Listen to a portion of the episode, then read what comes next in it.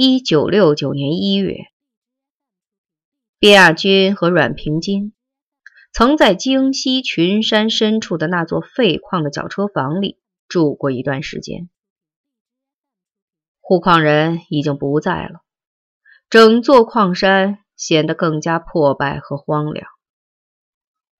夜晚，山谷中回映着狼嚎和哮鸣，凄恻惨烈，令人心惊。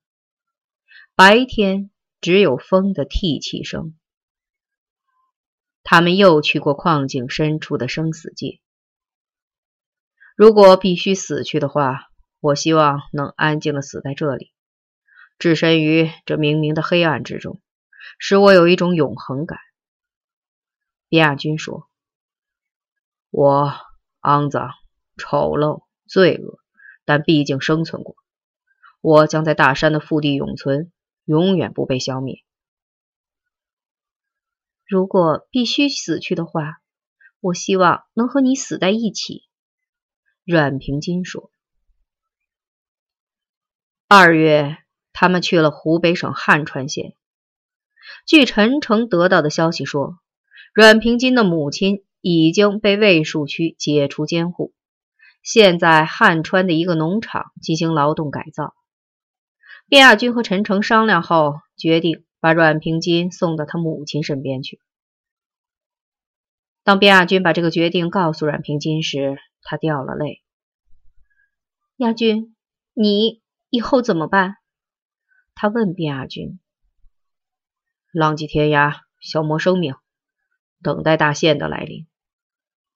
大限，生命的终结点。平金。我恶贯满盈，不再奢望得到更多的机会了。亚军，答应我，不要再作恶。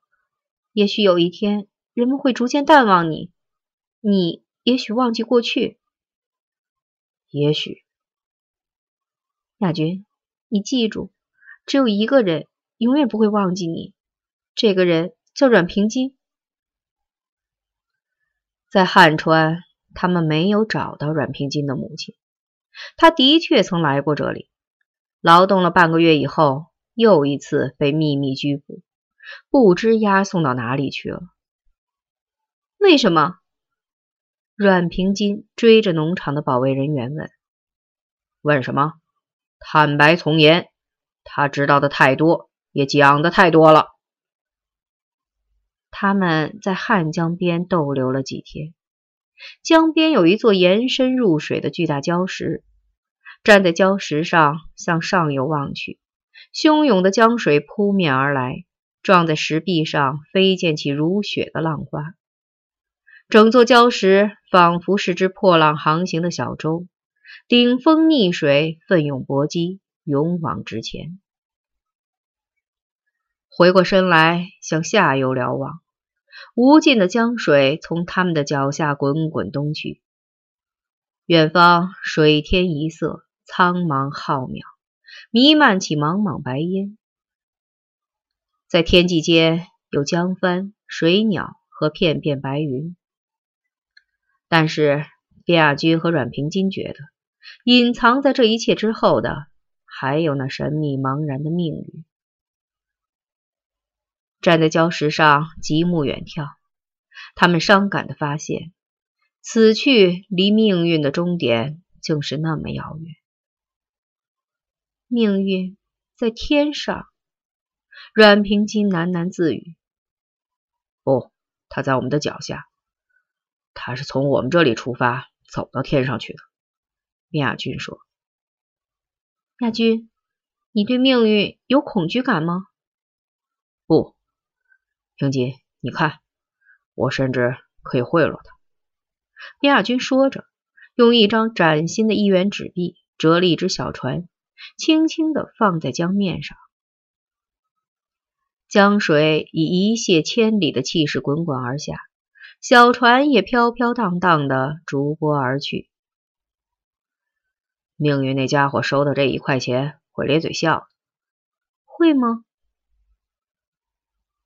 天色渐渐黑了，他们沿着护江大堤向借宿的棉纺厂宿舍区走去。堤下是星罗棋布的村落，贫穷破败，但却宁静祥和。一缕缕乳白色的炊烟从农舍的屋顶上袅袅上升，大地笼罩在淡淡的雾霭中。一条黑狗冲上地面，冲着他们吠吠。卞亚军佯装害怕，拉着阮平金往后跑。黑狗威风凛凛的猛扑上来，但当他发觉上了当时，已经晚了。卞亚军第一脚踢在他的嘴上，第二脚狠狠地踢在他的肚腹上。黑狗惨叫一声，身子像团破布似的飞出地面，落在江水中。卞亚军站在堤沿上，久久地望着在江水中挣扎的黑狗，脸色铁青。几乎要掉下泪来。亚军，你怎么了？平吉，你看那条狗，它像什么？像什么？像我。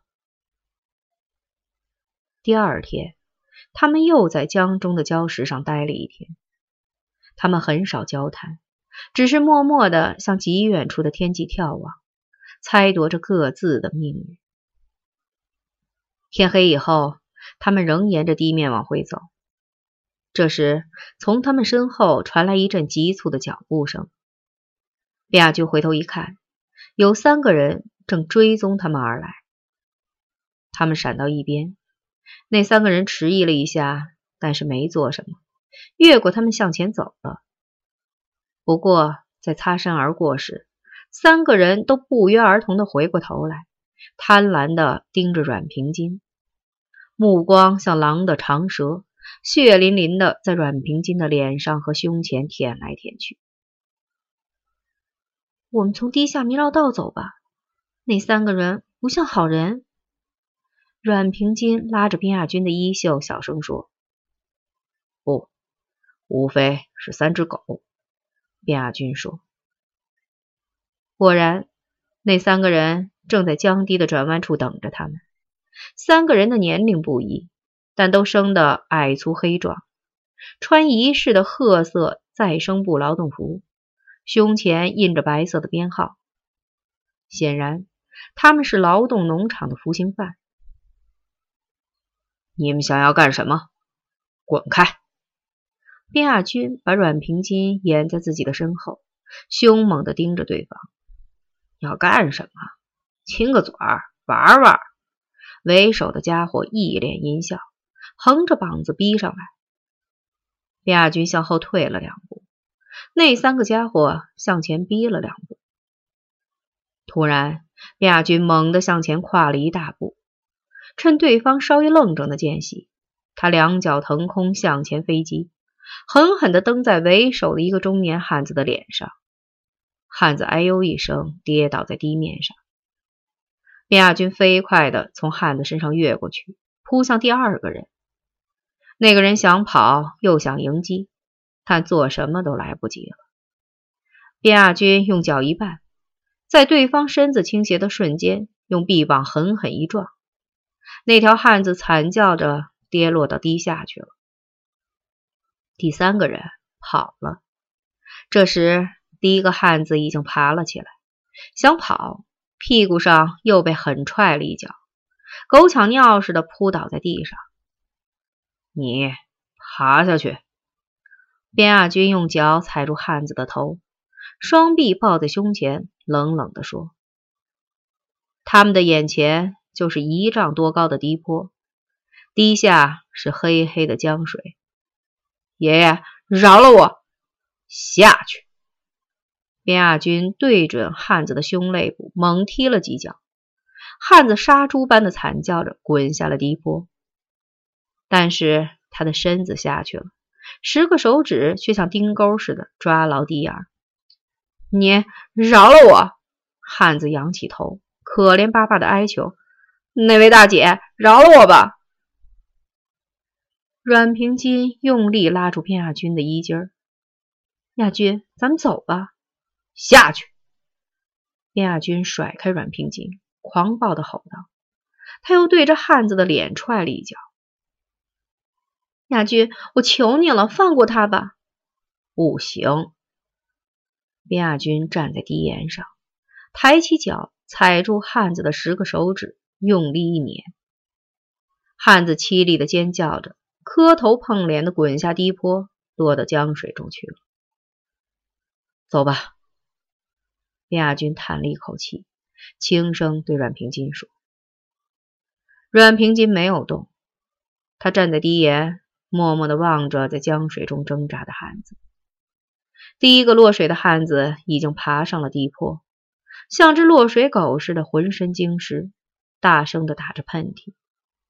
中年汉子却几次都没有抓住堤角的石块，湍急的江水一次次。”把他从岸边卷回去，水不很深，但是冰凉刺骨，眼看着他就不行了。